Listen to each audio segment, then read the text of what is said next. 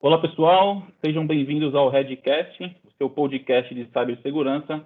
Meu nome é Gustavo de Camargo e junto com o Eduardo Lopes vamos moderar aí mais um episódio para vocês. Du, antes de tudo, bem-vindo. Mais uma vez, estamos aí, meu amigo. Show Muito obrigado. Bola. Show, show do. Hoje a gente, o tema hoje, pessoal, para você que acompanha aí o Redcast, é o que é Zero Trust, tá? E para a gente poder falar, pessoal, um pouquinho sobre, sobre esse tema, hoje temos dois convidados ilustres aqui no Redcast com a gente, tá? É, um deles é a Vanessa Pádua, tá, pessoal? Cyber Security Executive na Microsoft. Seja bem-vinda, Vanessa. É, eu vou passar rapidamente para eles se apresentarem, tá, pessoal? Vou apresentar aqui nosso outro convidado, o Hélio Numata, Cyber Security Engineer no BTG Pactual, tá, pessoal? Então, aqui acho que consegui trazer duas pessoas de peso aqui para poder trazer bastante conceito e informação que vem acontecendo no dia a dia quando a gente fala sobre Zero Trust. E antes da gente começar aqui, pessoal, bombardear os nossos convidados, é, queria abrir para eles se apresentarem, obviamente, né? Dar honra primeiro às mulheres. Então, Vanessa, por favor, pudesse apresentar para quem está ouvindo a gente, para conhecer a Vanessa aqui. Oh, que bacana. Obrigada, Camargo, Edu. Parabéns pela iniciativa super especial. É, a gente ter um momento para falar de, de, segurança, né? Eu tenho uma frase que eu carrego comigo que o conhecimento, primeiro, ele não ocupa espaço, né? E segundo, ele nos transforma, ele nos fortalece. Então, quanto mais a gente puder compartilhar, mais a gente vai aprender. Então, a gente vai compartilhar e vai aprender muito aqui hoje, tenho, tenho certeza disso. A Vanessa, ela é uma apaixonada pelo mundo de cyber, ela é mãe da Valentina e é uma profissional que busca sempre, sempre apoiar cada vez mais diferentes tipos de empresas, mas também atua no mundo acadêmico, sempre no mundo de cyber. Então, é, ao longo da minha carreira, eu venho sempre buscando como eu posso obter um pouco mais de conhecimento e como eu posso disseminá-lo também. E nessa jornada, eu faço parte de algumas ONGs, faço parte, por exemplo, do como advisor é, do board da IC Council, faço parte de uma organização que é o ONCE, que é, é Mulheres em Cybersecurity para a América Latina, liderando o capítulo de talentos e treinamento para toda a região, e atuo aí fortemente há seis meses no, no time de, de Cybersecurity da Microsoft, e de uma maneira aí espetacular junto com esse time todo. E um prazer, mais uma vez, estar aqui com vocês. Show de bola, seja bem-vinda e muito obrigado pela participação. Meu amigo Hélio Numata, por favor, se apresente aí para o pessoal que está nos ouvindo e nos vendo. Opa! Bom, primeiramente, muito obrigado pelo convite, Gustavo, Edu e Vanessa também. Olha, é uma grande honra aqui estar com vocês aqui, só fera aqui do mercado de segurança. Bom, um pouquinho de minha trajetória. Trabalho hoje no Banco BTG Pactual, cuido da parte de projetos, é, apoia a parte defensiva em relação à operação de SOC, juntamente com, as, com os times hoje é, no banco. E já vem de um histórico de TI meio longo, né? Para não falar muito velho, né? Meu primeiro contato foi na época do mainframe, lá na década de 80, como estagiário, tá? Não como profissional. E desde então fui seguindo uma carreira de infraestrutura até que a, nos últimos tempos, migrei para segurança. E a partir daí, tudo, vamos lá, evoluir, aprende um pouco mais, até ter contato com tecnologias e tudo mais que a gente lida hoje em dia. É, para hoje, eu gostaria muito de poder apoiar muito vocês em relação a passar um pouco da minha experiência, né, do meu dia a dia, em relação ao que, que eu pude viver, né, com as tecnologias. E bora lá pro jogo, vamos lá. Show de bola, meu amigo. Mais uma vez, obrigado aos dois pela, pela, pela presença.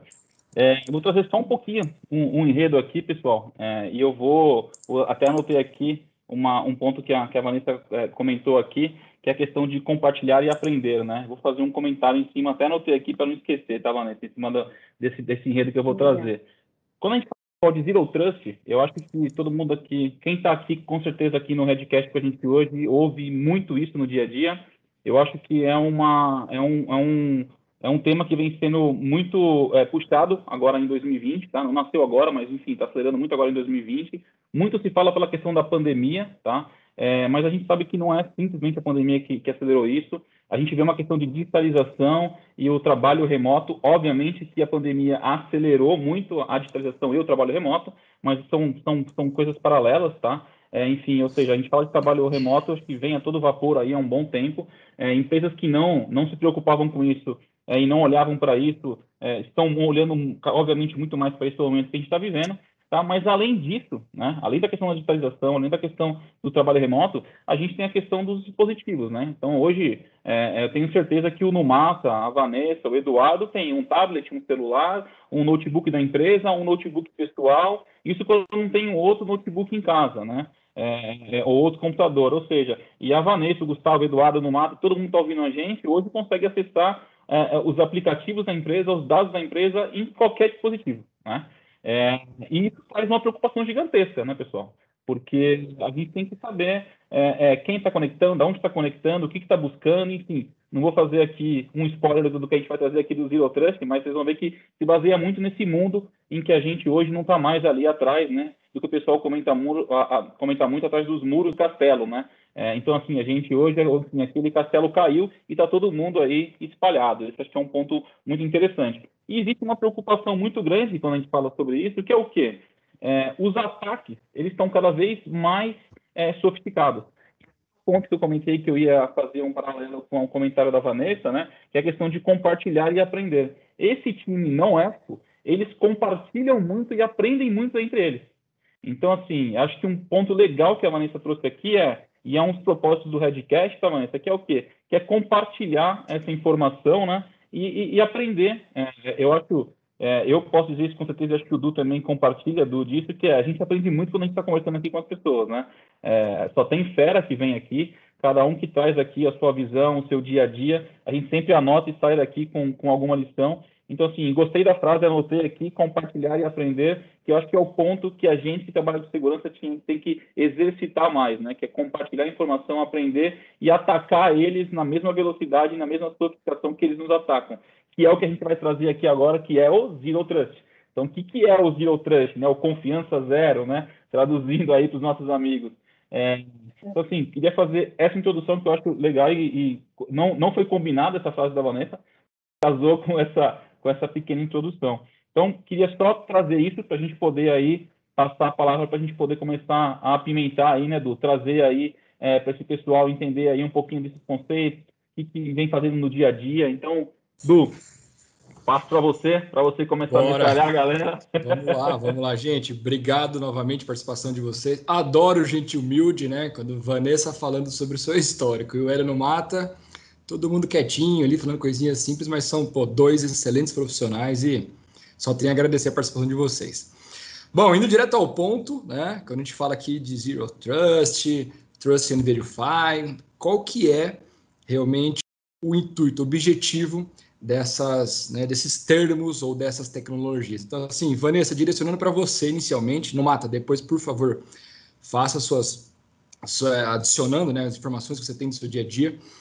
O que, que é, né, o que de fato é o Zero Trust? É, é só mais um termo novo para a gente vender coisas novas ou para a gente falar em board ou realmente a gente está falando aí talvez de um framework, estamos falando de metodologias e ferramentas que realmente estão ajudando a parte de segurança.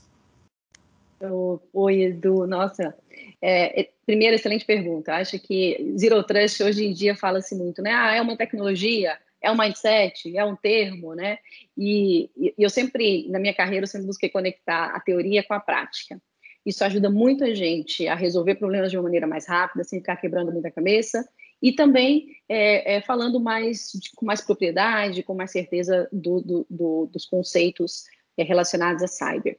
E se a gente pega Zero Trust e remete ao NIST, o NIST ele publicou um documento 800-207, agora em agosto de 2020, justamente para falar, trabalhar um pouco o conceito da arquitetura Zero Trust. Mas se a gente falar de Zero Trust per se, né, o, o, o que é essa confiança zero, na verdade, é um termo, como você bem colocou já, Edu, é um termo que vai designar o quê? Um conjunto de, de um processo evolutivo de cibersegurança que sai do modelo estático das defesas de perímetro, né, como o Camargo também já trouxe, ou seja, os muros do castelo não existem, e vai já para um movimento mais dinâmico, focado mais em usuários, em dispositivos, em aplicações, em dados, porque o perímetro ele, ele já foi, ele já não existe hoje, né? Antes nós estávamos sim enquanto funcionários de empresas, muitas vezes estávamos dentro de perímetros mais protegidos, porque com os investimentos corporativos, em segurança, etc. Porém, hoje nós estamos trabalhando remotamente de nossas residências ou de diferentes localidades. E aí, como é que eu trabalho uma, uma, uma arquitetura de segurança que vai permitir que eu segurança independente de onde os meus funcionários estejam, meus colaboradores e minhas colaboradoras. Então, quando a gente fala de Zero Trust, ele é um termo desse processo evolutivo em cibersegurança. E aí a gente tem que ter muito claro que isso vai permear diferentes áreas de uma infraestrutura. Né? A gente pode falar da área de acesso, então a parte de identidade, de checar a identidade. Então, a Vanessa.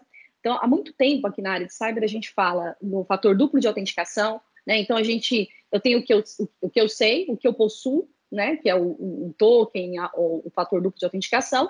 Só que, além disso, eu tenho que ter uma, eu tenho que ter uma importante variável agora, que é o risco. Né? Ou seja, uma análise só baseada em usuários, sem a IMFA, já estamos no bom caminho, ou seja, no fator duplo de autenticação, mas uma terceira análise é extremamente importante, que é a análise baseada em risco. Por quê? Porque nós não estamos mais atrás dos muros do castelo. E essa análise, e essa análise de risco ela tem que ser feita todo o tempo. Então, você trouxe dois pontos aí, né? Trust e verify. E quando a gente vem para o Zero Trust, é never trust e always verify. Né? Então, nunca confie e sempre verifique. Então, se a gente puder é, é, trabalhar assim, pensando nesse, nesse mindset, por assim dizer, né, de Zero Trust, eu sempre remeto à questão do NIST, que estaremos muito bem respaldados no conceito e do termo de Zero Trust. É, o NIST é realmente um, um órgão, né, quer dizer, né, através de frameworks que dão todo o direcionamento que nós precisamos quando a gente fala da parte de cybersecurity e outras frentes também de segurança da informação. No Mata, é, completando o que a Vanessa mencionou. Então, assim, podemos entender que, uh, quando a gente fala de Zero Trust, são metodologias, processos, políticas, né, que vão realmente levar a gente para o nível de Zero Trust. Uh, você entende que, possivelmente, não 100% das empresas, nem 90%, mas em grande parte delas já possuem, talvez, ferramentas internas uh, que possam levar para o nível de Zero Trust? que aí realmente é o que a Vanessa mencionou, de realmente a gente mexer com políticas, uh, muitas vezes conscientizações dentro da empresa e até cultura. O que, que você vê assim no seu dia a dia que você já viu isso sendo implementado e funcional? Assim, concordo plenamente. Hoje eu, eu acaba sendo um modelo de framework como um todo, né? Mas aqui é o problema maior que eu vejo é que muitas pessoas às vezes não têm noção do ferramental instrumental existente e que já poderia ter alguma coisa para iniciar um processo de Zero Trust. Ah, como assim? Ah, eu tenho pacote de licenciamento tal, eu tenho produtos XYZ. Poxa, eu tenho, mas não uso.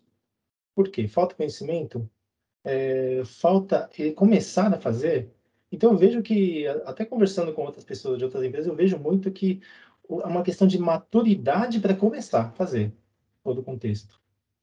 E, como você mesmo disse, realmente, o começar é um ponto muito complicado. É, eu entendo que, assim, é, para quem não começou, a pandemia foi um, foi um chute mesmo, literalmente. Ó, vai e vai e faz. Por quê?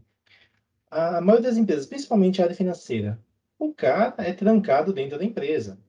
Eu não confio no desktop pessoal do cara. O cara tem que estar tá usando tudo dentro da empresa. Poxa, veio a pandemia e agora, o que, que eu faço com esse cara? Ele vai ter que trabalhar fora. Ah, eu vou colocar uma VPN dedicada para ele? Possibilidade. Se o cara for um trader de operação de mercado, vai precisar. Ah, vou dar um computador corporativo para ele? Vou ter que fazer isso. Ah, mas então nesse cenário, o que, que eu tenho que fazer? Pô, eu tenho que garantir que o cara ele mesmo está vindo de uma fonte segura. E aí é o que a gente começou a mencionar, né? Pô, o cara tem todo o ferramental, ah, entrando em nome de produto, vai, o cara tem que ter um controlador de identidade, um EJD para cadastrar o cara. Tem que gerenciar o dispositivo que ele está usando remotamente. Por quê? Pô, é o dispositivo pessoal dele? Hum. O corporativo que está na casa dele. Beleza, vamos aplicar políticas de hardening. A partir daí, eu faço as combinações. O login da pessoa, é o MFA como um todo. A condição é um, é um elemento confiável? Ótimo, então eu permito. E aí cai no contexto que a Vanessa mencionou, né?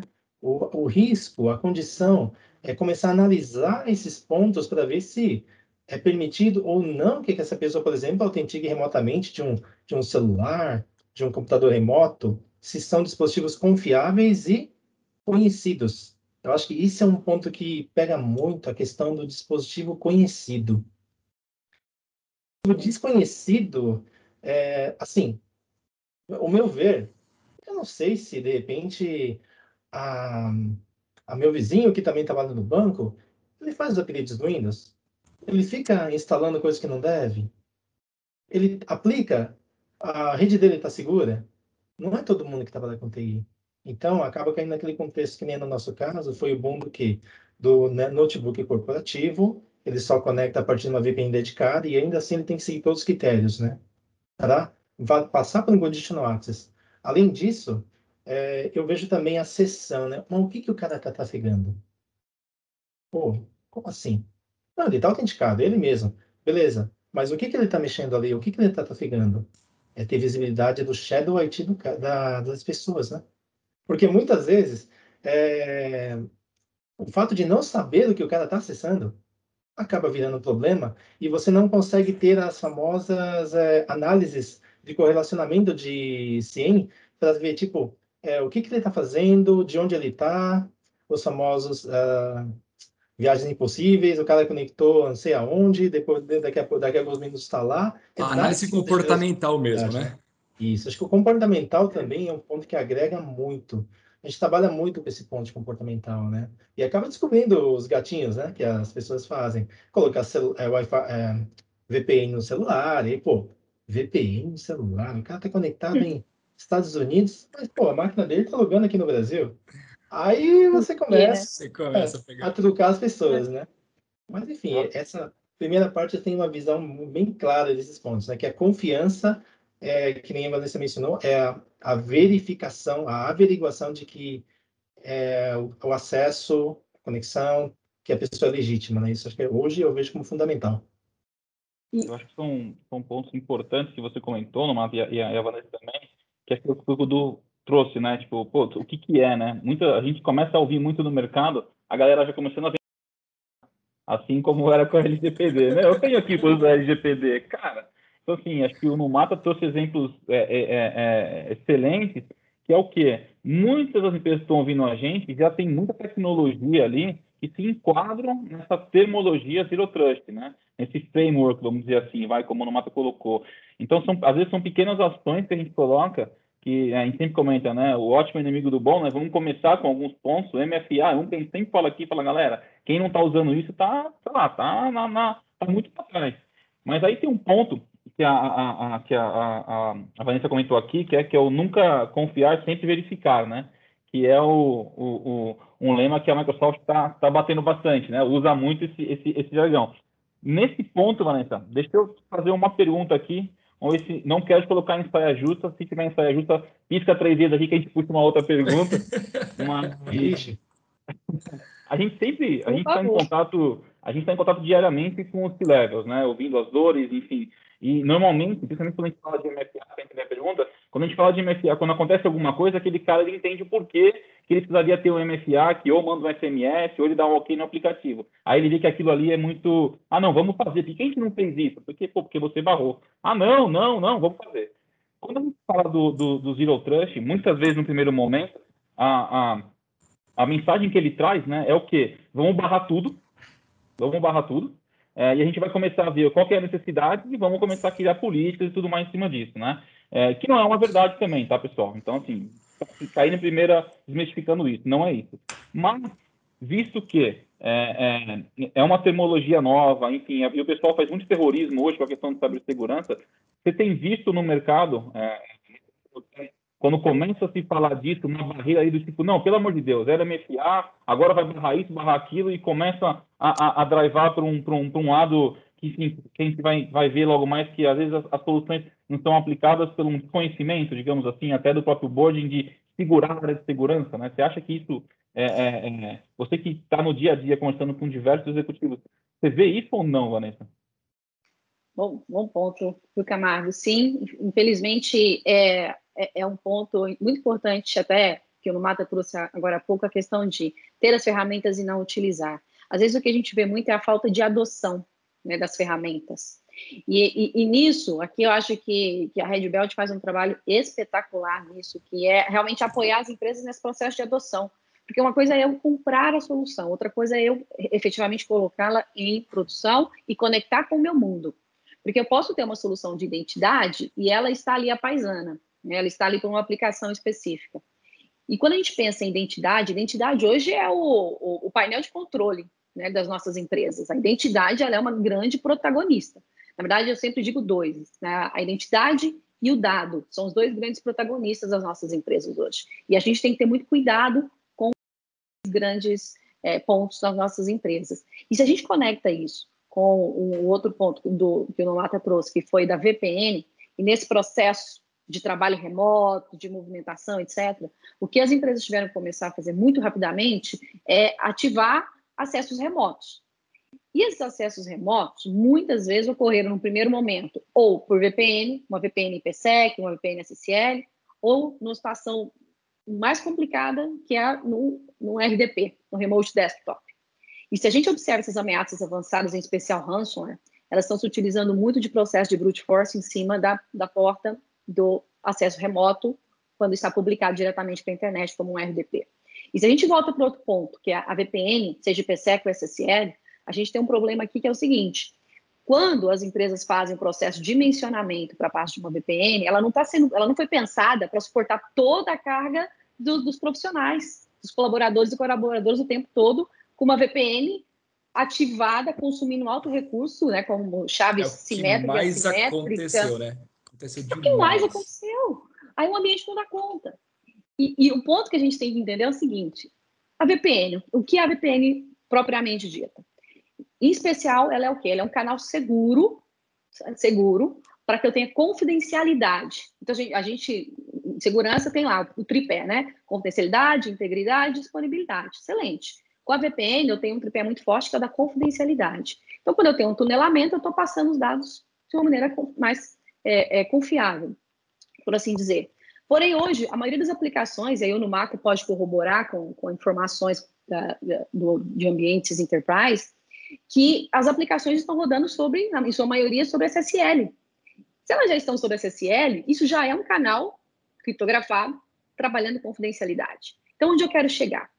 Eu posso trabalhar aqui e devo pensar muito, e as empresas trabalharam muito nesse sentido e a gente, é, em conversa com os executivos, apoia muito nesse sentido, que é o famoso split tunneling, né? Ou seja, algum tráfego que eu preciso, que eu tenho aplicação legada, eu mando aqui pela VPN, PCEP, que eu preciso, o restante, pessoal, vamos trabalhar com o processo de identidade, vamos trabalhar com o processo de é, identidade fortalecida, e aí entra em cena fortemente o Zero Trust porque eu vou ter a identidade da Vanessa chegando o tempo todo, mas eu não quero o tempo todo ficar falando assim, Vanessa, manda qual que é o seu fator duplo de autenticação? Coloca aí de novo, né? Para cada aplicação que a Vanessa precisar acessar dentro da corporação. Não. E na Microsoft isso funciona super bem. Né? Desde que eu entrei na companhia, a gente trabalha aqui muito, muito fortemente o conceito de identidade forte, Zero Trust, a jornada Zero Trust como um todo, né? Ou seja, pensando na identidade. A identidade fortalecida, porém, no behind the scenes, always verify.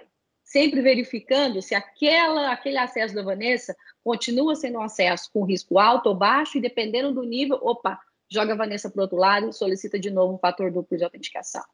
E aí, isso, para a gente conectar uns pontinhos aqui, isso a gente trabalha muito aqui na Microsoft, nas nossas conversas com os, com os executivos e as executivas, um processo muito forte de empatia digital que a gente tem que ter hoje com as pessoas que trabalham nas nossas empresas. Por exemplo, o Numata pode ter filho, né? É, e de repente esse filho pega o, o, o, o telefone móvel, o dispositivo móvel, e sem querer tem acesso a uma informação que não deveria, por exemplo.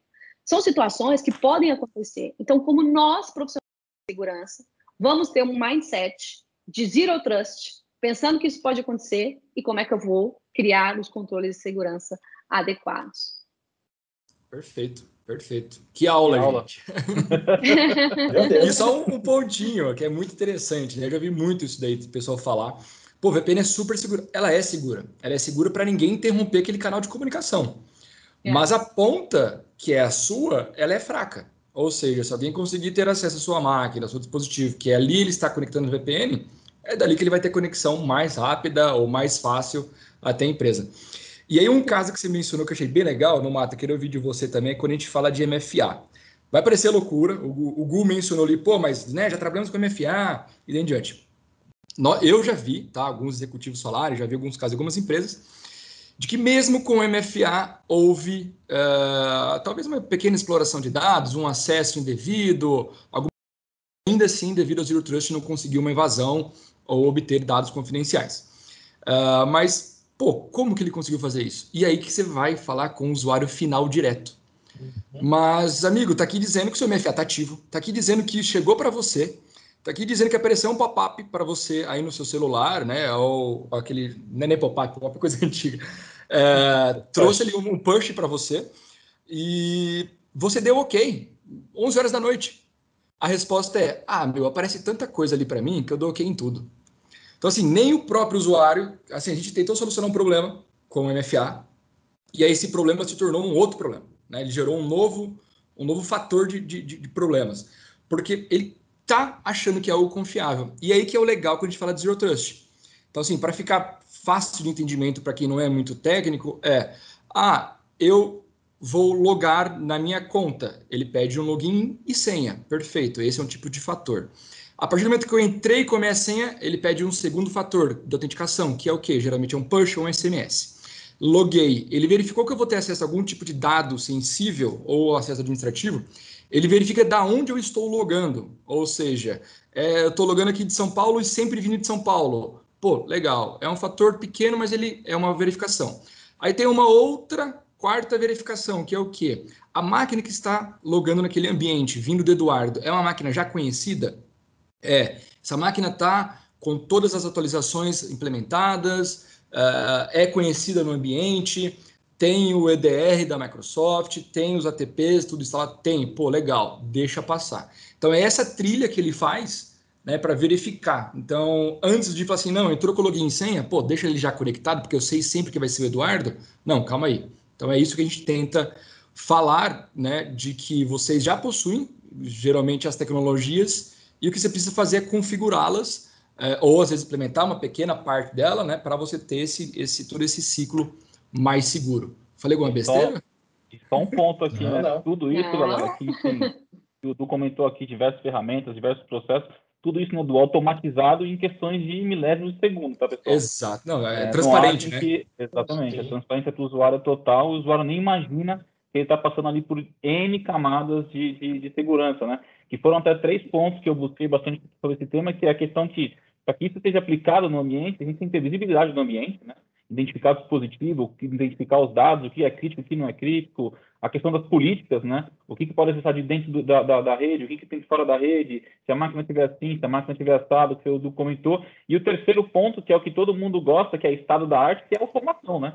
Tudo isso acontecer em milésimos de segundo. Então, assim, tudo isso que a gente está conversando está aí encapotado nessa, nessa metodologia e não nessa ferramenta, tá, pessoal? Que é o Zero Trust. Então, deixar bem claro isso para todo mundo. É, tem... é boa. Fica lá, Vanessa, fica lá. Não, e, e, e aí tem um, um, behind the scenes aí também, né? Muito importante quando a gente fala em, em Zero Trust, tudo isso que vocês foram conectando agora, que é o seguinte, tem que ter um motor aí por trás, uma engine, e essa engine quanto mais sinais ela receber para poder correlacionar o que é risco ou não, ups, é aí que temos um, um, um, um bom, uma, uma, boa, por colocar assim, não uma boa solução, mas uma boa jornada de Zero Trust, né?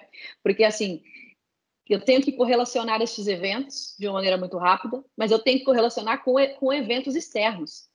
E aí, as empresas se depararam com uma questão tá, eu tenho aqui o meu CIEM, eu tenho meus eventos internos do que está acontecendo no meu ambiente. Só que, mais uma vez, o ambiente mudou. As pessoas estão trabalhando de casa.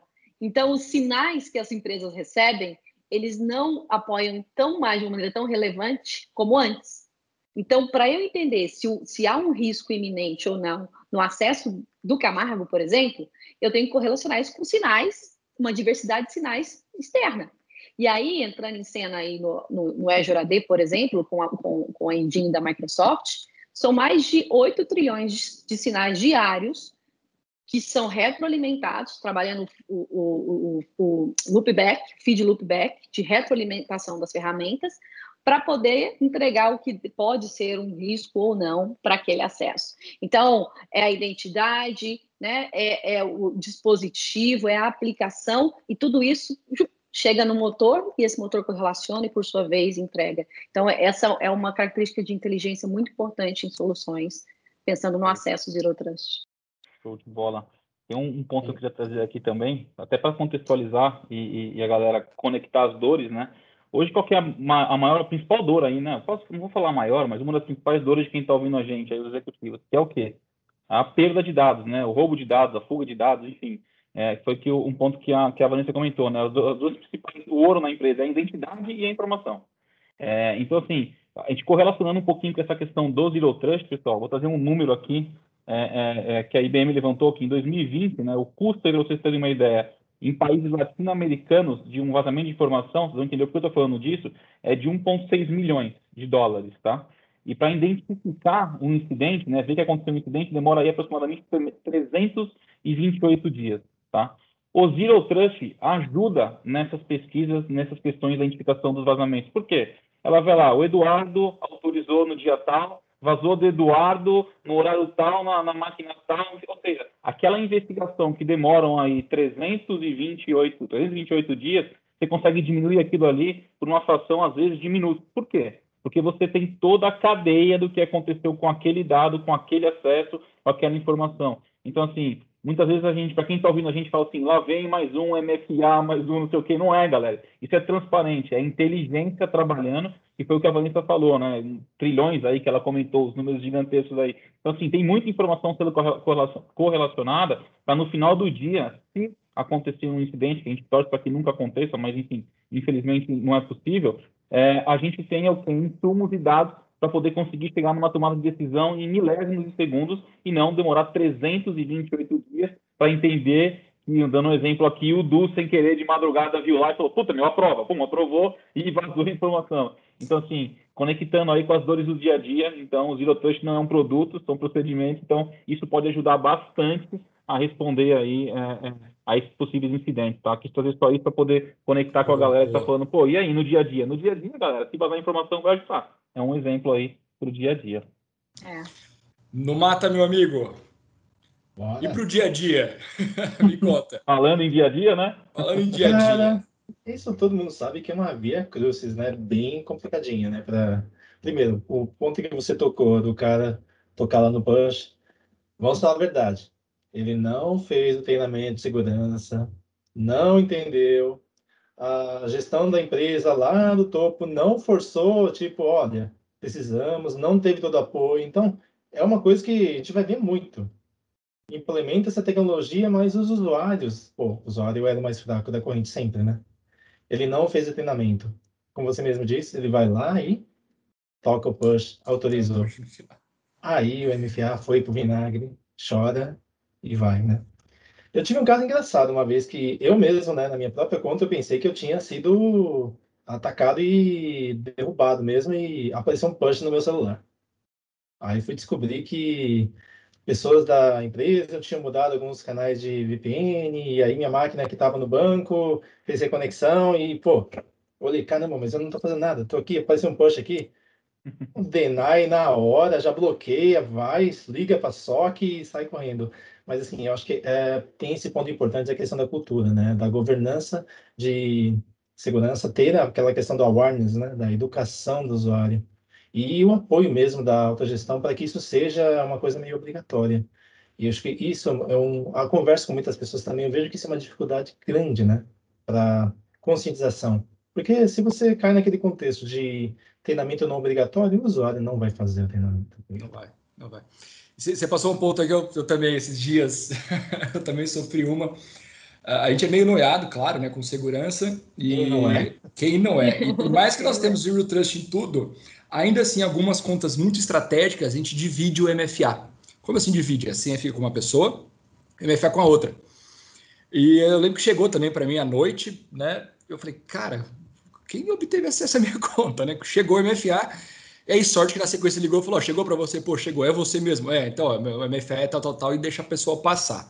Mas aí são, são loucuras da nossa cabeça que a gente chega nesse nível também, né? De falar, ó, senha com uma pessoa, MFA com a outra, computador da outra, já tá no limite já. Gu, alguma ideia mais, alguma perguntinha? Porque, cara, eu tava aqui pensando, a gente passou por. Não. Um... Fica lá, Vanessa, manda bala. É, não, só, só um ponto aqui, né? Conectando aí esses pontos que vocês trouxeram super, super relevantes. Assim, a visibilidade é um negócio muito importante hoje em dia. Né? Hoje em dia não, na verdade, segurança sempre, né? Então, é, eu não consigo me proteger ou proteger a minha empresa porque eu não consigo ver. Né? É, então, se eu não consigo ter visualização do que está acontecendo no meu ambiente, eu não consigo ver, por exemplo, que eu tenho uma ameaça em, em modo stealth, dormindo no meu ambiente. Né? E se eu não consigo ver essas pequenas nuances de movimentações, porque se a gente pega é, esses malwares mais avançados, como os ransomwares mais avançados de hoje em dia, eles não entram, em, algumas situações sim, mas em, em, algumas eles entram, ficam lá quietinhos, entram por um tipo de acesso, por exemplo, o RDP, conseguem entrar, se espalhar lateralmente, porque os privilégios não foram devidamente. É, encontrou uma senha com o, acesso privilegiado e conseguiu trabalhar esse escalonamento né, de, de privilégios. Ótimo. No momento em que fez isso, ficou lá adormecido. Dias depois, e esses dias depois pode ser 30 dias, 40 dias, porque encontrou o, o, o, servidor desprotegido ou uma aplicação que estava rodando dentro desse sistema operacional que não foi atualizada e por sua vez estava fragilizada, conseguiu entrar dentro do ambiente e pum, então começou a se espalhar. Veja, para conseguir identificar essas nuances, num, um antivírus sozinho, né? É, uma andorinha sozinha não faz verão, certo? então, o antivírus sozinho Perfeito. também não. É, então, a gente tem que pensar em soluções um pouco mais abrangentes, em especial o EDR, que consegue olhar, por exemplo, se houve alguma injeção diferente dentro de um processo do sistema operacional e outras nível de nuances, comportamento mesmo, né? Nível de comportamento, que o antivírus, por exemplo, não vai conseguir. Então, é o famoso, é, é a famosa é, é, segurança é, em camadas, né? Em profundidade que a gente tem que ter na parte de segurança, e a gente só tem que entender como é que elas se encaixam. Mas, se a gente não tem visibilidade, eu não consigo agir. E quando eu tenho visibilidade, eu tenho que pensar em duas métricas muito importantes, que é o tempo de identificar essa ameaça e o tempo de remediar. O, o que está no meio deixa para lá. Mas se eu, eu, o tempo entre identificar e remediar, eu tenho que ter isso muito claro, tem que ser muito rápido. Porque se a gente pensa em, em ransomware, na nossa última pesquisa do Digital uh, Defense uh, Report, o DART Team trouxe para a gente várias informações valiosas. E uma delas é que, é, em sua maioria, os ransomwares levam 45 minutos no máximo para se espalhar por todo o ambiente. Ou é seja, muito rápido. É, a que ele fez uma escalação de privilégio, assim, a, a movimentação lateral dele é absurda de rápido. É um é, negócio é fora de série. Que é então, um assim, ponto... Mas... Não, Fica lá, por favor. Desculpa. Não, que, não, que, só finalizando a questão da Zero Trust. Que eu, que, eu, que eu ia comentar, que a gente começou no comecinho do Redcast aqui comentando, a questão do castelo, né? Não é que está dentro do castelo que, enfim, libera tudo para essa, essa pessoa, para esse acesso, né?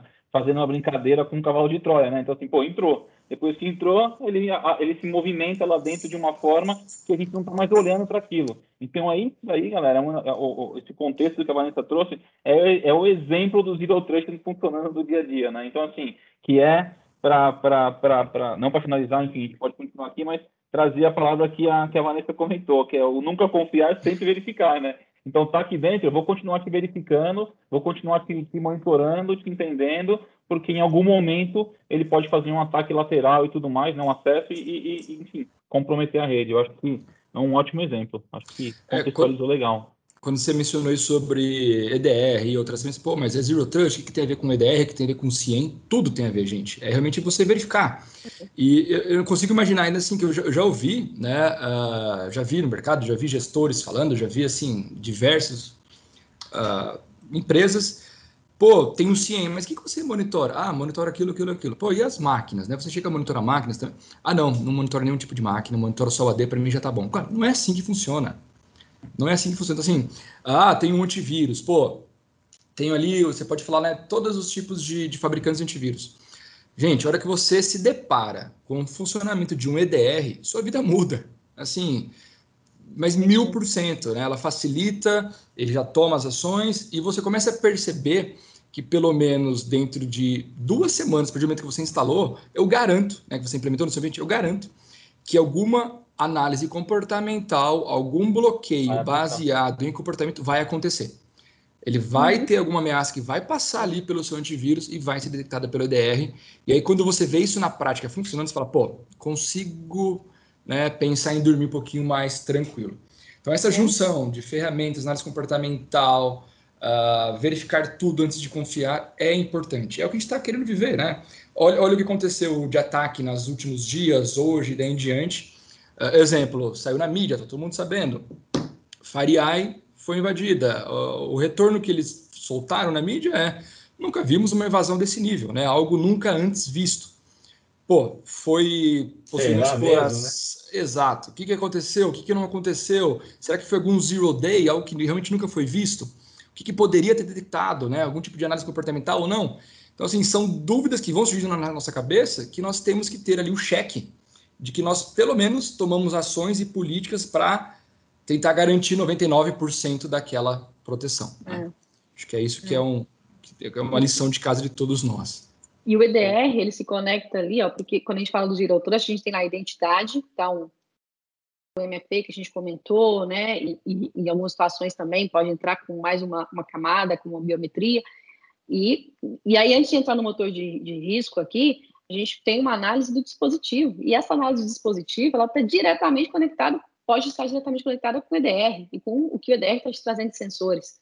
Entrou no motor de risco, avaliou, vai, vai ter acesso. Vai ter acesso, peraí, a informação está classificada? Esse Unumata ele é fera na parte de classificação aí de informação e proteção da informação. Vai ter, vai ter acesso, sim ou não? E aí entra umas outras situações aqui dentro, dentro da, da arquitetura do, do ambiente, né? Certo, Numata? É, sim. Isso é um ponto bem interessante, porque vamos lá. É, como você mesmo disse, muitos sinais, muitos eventos, e eu acho que o ponto-chave da questão é ter a visibilidade do, do, da ocorrência. Por exemplo, vocês mencionaram na questão do ransomware. Por onde ele veio? Por onde ele foi? O que que ele pegou, né? Então, assim, quando você tem ambientes muito mistos, que não se conversam, é, essa dificuldade eu acho que é um fator pô, decisivo para seu sucesso é fracasso. Por quê? Uh, a gente sabe de casos que é, teve, tiveram casos que foram detectados, mas as pessoas não atuaram porque ignoraram. E, poxa vida, se tivesse atuado, não teriam acontecido certos tipos de desastre. Por quê? Questão treinamento, não havia integração de ferramentas e não havia visibilidade. Acho que isso é muito crítico e além do mais também pô, qual que é o maior ouro do negócio, né? O dado, né?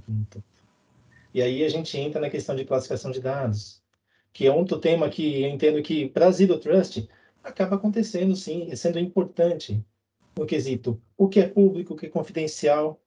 As empresas estão fazendo isso. Sinceramente, eu vejo muita gente falando, mas é, não vejo ação. E nisso, assim, em paralelo, tem nossa amiguinha LGPD correndo, e a classificação de dados te dá uma coisa chamada visibilidade do dado, aquela massa escura. O que, que eu tenho de dado de pessoas? Como que eu consigo colocar em segurança? E quem pode ter acesso? Aí, mais uma vez, né? Nossos amiguinhos, nossos controles, porque o dado, para mim, eu entendo como asset, nesse caso. Zero Trust é, também é para gestão, gestão de assets dado para mim, eu considero como asset. É um ativo né, que temos que zelar também. Maravilha, gente. Pessoal, chegamos aí nos 40 minutos. A gente sempre, enfim, para não ficar alguma frente para quem está ouvindo a gente, se a gente deixar, a gente fica aqui, né, do, até, até de madrugada. Queria mais uma vez agradecer, Vanessa, pela, pela presença, pela aula aí que foi dada. No Mata, a mesma coisa pela presença e aula que você trouxe para a gente aqui. Du, Valeu, Valeu aí. Estamos juntos mais uma vez. Abri aqui para Vanessa e para o Hélio fazendo as suas considerações finais. Querem deixar algum ponto? Fiquem à vontade, pessoal. Nossa. Gente, mais uma vez, obrigada pela, pelo momento, pela oportunidade. Parabéns pela iniciativa tão, tão importante. E mensagem que eu sempre gosto mais uma vez de falar, né? O conhecimento ele nos transforma, ele nos fortalece, vamos buscar cada vez mais é, ter sede por conhecimento, né? Sermos ávidos por conhecimento, temos a inquietude. Na área de cyber, temos que ser inquietos. A gente tem que cada vez mais entender como é que a gente pode melhorar as nossas, as, os nossos controles, a nossa segurança, mas com uma mensagem mais, mais com uma, uma cabeça mais dinâmica e não com aquela, aquele mindset mais antigo. A gente está aqui há muitos anos na área de, de, de, de, cyber, se a gente não se, não se transforma sempre, e, e eu, por exemplo, nos últimos três anos, eu me aprofundei muito em segurança na nuvem. Né? É, um, é um, tema super relevante, a gente tem que entender quais os tipos de controles existem ali dentro. Então, assim, temas não faltam, né? Então, de verdade, muito obrigada. Vamos ter em mente que a jornada Zero Trust, ela é uma jornada, ela não tem um fim, ela é sempre contínua. Né? Então, ela tem um começo ali, que você vai entendendo os seus controles, mas ela tem sempre que ser verificada, monitorada, aperfeiçoada. Então, isso é um ponto muito importante. Mais uma vez, obrigada, pessoal. Show de bola. Compartilhar e aprender. É só anotei aqui, hein? Só agradecer, gente. Hélio, brigadão no Matinha, obrigado por ter participado. Parece ter duas pessoas, né, Hélio? No é. Mato. Piada muito tempo. Vanessa, aí, pessoal. demais, demais o convite. Obrigado, viu? Adorei a sua participação aqui também. Contem com a gente. Pessoal, então chegamos ao fim de mais um Redcast. Vocês que nos acompanham, nos vemos daqui 15 dias. Brigadão, pessoal, mais uma vez. Vamos para cima. Grande abraço. Redcast.